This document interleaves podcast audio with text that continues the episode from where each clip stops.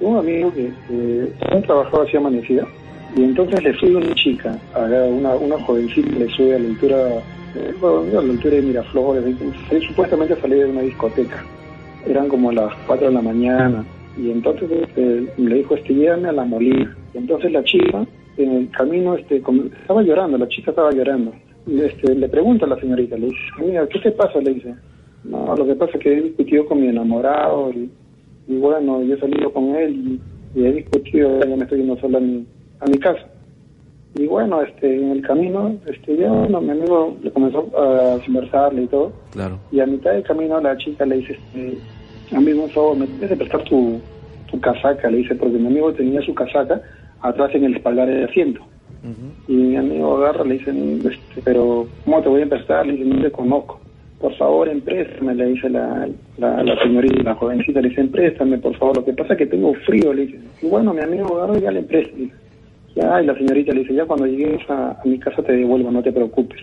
Y a metros antes de llegar a su casa, sé que la señorita le dice, este, amigo, no, no me dejes en la puerta de mi casa, me vas a dejar a unos metros antes.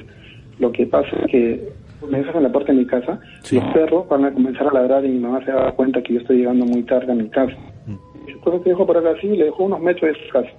Y la, la jovencita dice que le dice, un favor, amigo, ¿tú crees que me puedes empezar tu casaca? Lo que pasa es que tengo frío, le dice, por favor, no seas malo, tú tienes mañana, yo te devuelvo tu casaca, por favor, no seas malo.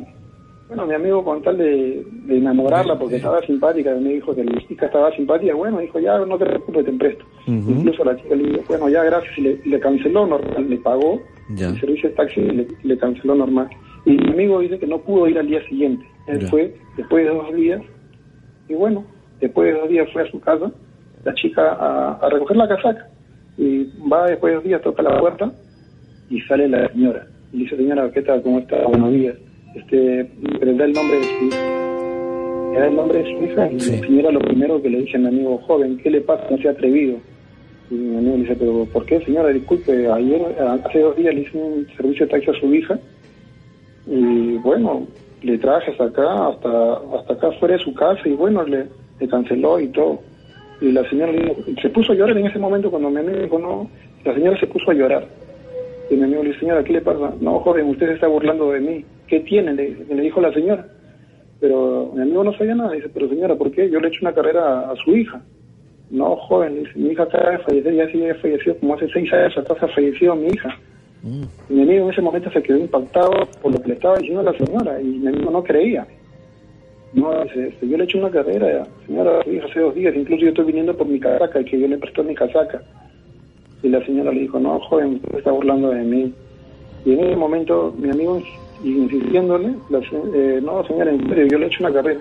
Y la señora en ese momento le dijo, joven, mi hija falleció, no me cree, vamos con usted más y mi esposo se fueron al cementerio. Llegaron a su nicho y todo, y llegando al nicho, afuera del nicho encontró mi amigo su casaca. Afuera del nicho estaba.